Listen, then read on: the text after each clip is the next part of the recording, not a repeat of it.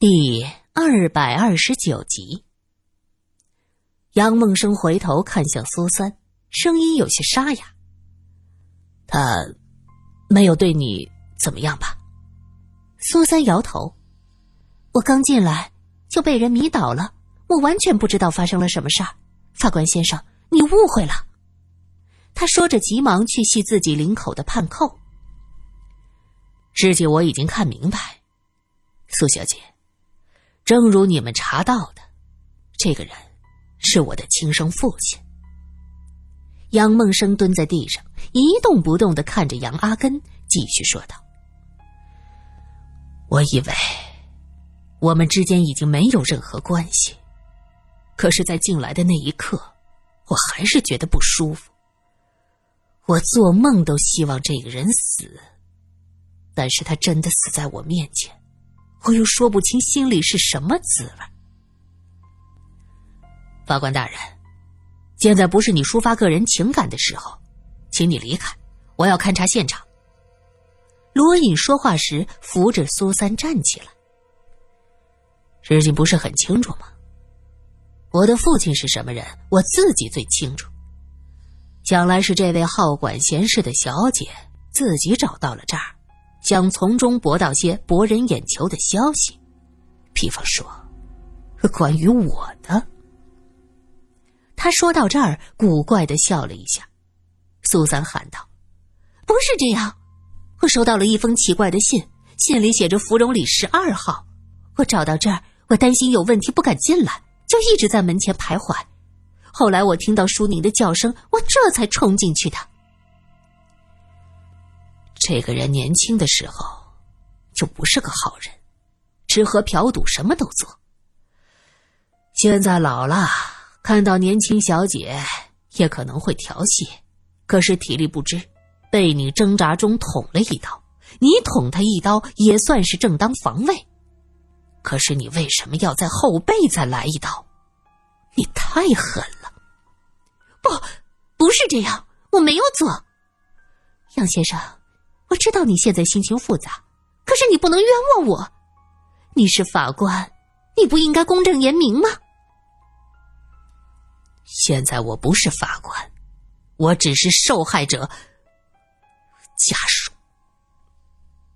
杨梦生艰难的说出“家属”两个字，他叹了口气，闭上了眼睛。苏三知道，此时此刻杨梦生的心情格外的复杂。他恨这个男人，可是血脉相连，他现在又没法接受这个男人突然死了。这时，罗隐冷笑一声：“哼，我也觉得奇怪呀。杨大法官十多年对自己的身世是讳莫如深，对这个男人避之不及，怎么今天竟然自己找上门来？如果苏三听到的真的是林淑宁的呼救？”这就奇怪了。杨梦生大怒：“你什么意思？你是说我谋杀了自己亲生父亲？人为财死，鸟为食亡。杨大法官为了自己的名利和地位谋杀生父，也不是不可能。”罗隐冷冰冰的说着。杨梦生哈哈大笑：“ 罗隐啊，罗隐！”我过去觉得你这个人虽然算是个纨绔子弟，可为人是坚持正义的。想不到为了你的女朋友，居然想出这么个借口，非要把我打成狼子野心，为了向上爬不择手段弑父。那你说说，你为什么今天突然到这儿来？这，可是你恨不得永远忘掉的过去。罗隐走近一步，质问着：“因为你们的电话，我心里不放心，这才过来看看，有什么问题吗？”这是犯罪现场，一个探长和一个法官吵了起来。苏三的脑子还有些不清醒，疼，太疼了。他揉着太阳穴，费力的听着两个人唇枪舌剑。这时门前又有人吵闹。我是记者，记者有采访权、知情权，你懂不懂？是李主任的声音。苏三心道不好，他怎么来了？李主任恨毒了自己，这一次一定会变本加厉的报复。苏三想到这儿，硬撑着说道：“别吵了，外面来了记者，你们要是想上头条，就尽管吵下去。”争执的声音戛然而止。李主任冲进来的时候，房间里就只有罗隐蹲在地上检查尸体。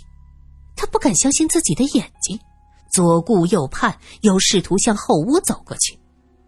跟进来的苗一一把将他拉住：“喂，这里是犯罪现场，不准乱走。”哎，可是我刚才明明听到屋子里有人在吵架的。喂，你听错了吧？难道这死人还能说话吗？不过，我听说呀，苗一贴近李主任的耳朵，阴惨惨的说着：“火焰低的人，在凶案现场容易招些不干净的东西。”喂，你还好吧？李主任这几个月。终于从倒霉中挣扎出来，他最怕再招惹些什么，吓得急忙又绕回去。他狐疑的看着周围，转念一想：“呃，不对呀，那电话说的很清楚，说苏三要出事儿，要我赶到芙蓉里十二号。怎么死的是个老头？苏三呢？到底是老江湖，做记者二十多年，眼睛一转。”立刻明白过来，明明是这老头死了，怎么说苏三出事儿？难道说，难道说这老家伙是苏三杀的？想明白这一点，他装作若无其事。他问苗一：“苏小姐受伤重不重？”苗一一时没转过弯儿，没事，皮都没擦破。说完，他立刻捂着自己的嘴巴。李主任嘿嘿一笑，哼，果然如此，原来是你们警方包庇。罗莹喊道：“把他赶出去，当这什么地方？滚！”苗一急忙带着一个警察将李主任往外拖。李主任举着相机，啪啪啪拍个不停，嘴里嚷嚷着：“警察包庇罪犯，围攻记者，天理何在？警察打人啦！”这么大的动静。弄堂里的人已经被惊动了，听到有人喊叫“警察打人”，有些闲人混混就围了过来，场面一时间失控。此时，杨梦生和苏三已经顺着后院墙爬了出去，他躲在墙角听着前面的动静。苏三苦笑道：“哪里会有这么巧的事儿啊？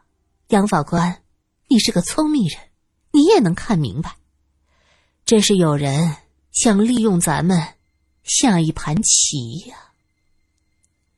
杨梦生的眉头拧成疙瘩，双手握拳。苏三只注意听着前面的动静，并没有察觉到他的神态。杨梦生回到家，林淑宁正在厨房忙碌，她扎着围裙，笑眯眯的迎上来：“你去哪儿啦？等你回家吃饭呢，做了你爱吃的糖醋鱼。”梦生，你的脸色怎么这么差呀？下周的婚礼取消吧。杨梦生怅然的倒在沙发上，只觉得浑身疲惫，精神萎靡。林淑宁愣住了：“你说什么？婚礼取消？为什么呀？”我会连累你，我的家庭背景会让我成为上流社会耻笑的对象。我不想你也被人耻笑，淑宁，对不起，我隐瞒了我的家庭出身，我其实并不是父母双亡，我的父亲是个黄包车夫，他不是什么好人，可能还是个罪犯，多可笑啊！上海滩最年轻的大法官 是个罪犯的儿子。呵呵这可能是今年最大的笑话。可是，他不是死了吗？他死了就没有人可以威胁你。那些人没有证据，我们没什么可怕的。你是个黄包车夫的儿子又怎么样？寒门出身，取得这样大的成绩，大家只会羡慕你，佩服你啊！林淑宁蹲在沙发前，拉着杨梦生的手。你怎么知道他死了？杨梦生噌的坐起来，目光炯炯。林淑宁躲避着他的目光，侧过头去。你，你，你突然间这么这么颓唐，我以为是你父亲去世了的缘故。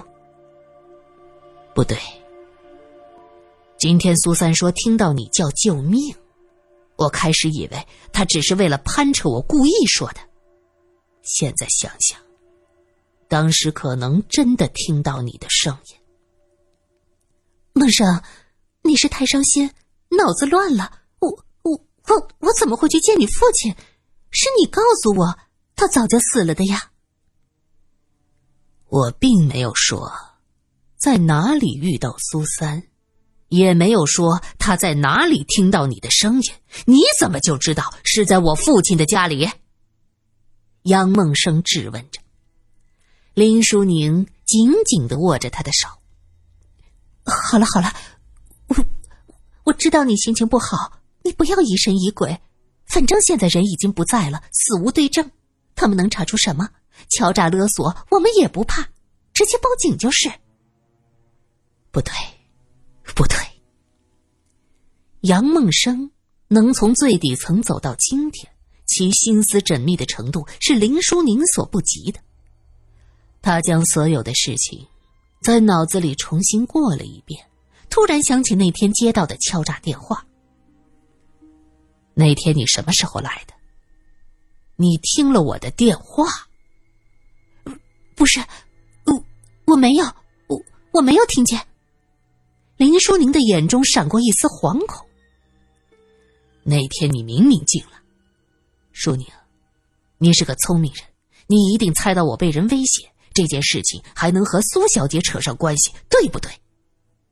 林淑宁继续否认。梦生，你想多了，我什么也没有听到，没有的事儿。淑宁，你到底做了什么？我父亲他是个混蛋，你知道吗？他也好，我也好，不值得你铤而走险。你和我不同，你天生就是个公主，而我呢？我原本是个穷小子，大不了一切打回原形。我至少过了十年受人尊重，甚至是嫉妒的日子，这就够了。不，不，梦生，你不要这样。你是非常了不起的，出淤泥而不染。你不能因为这件事情而出事儿。只要他死了，就没有人可以伤害你。梦生，我永远支持你，我永远和你在一起。说着。林淑宁将脸靠在杨梦生的腿上，紧紧的贴着，眼中有泪花涌动。梦生，我们会好好的，再也没有人可以威胁你了，这是多好的事儿啊！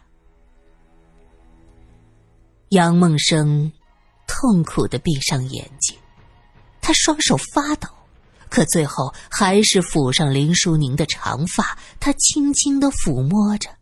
什么也没问，不想问，也不敢问。深夜，罗隐和苏三又来到案发现场。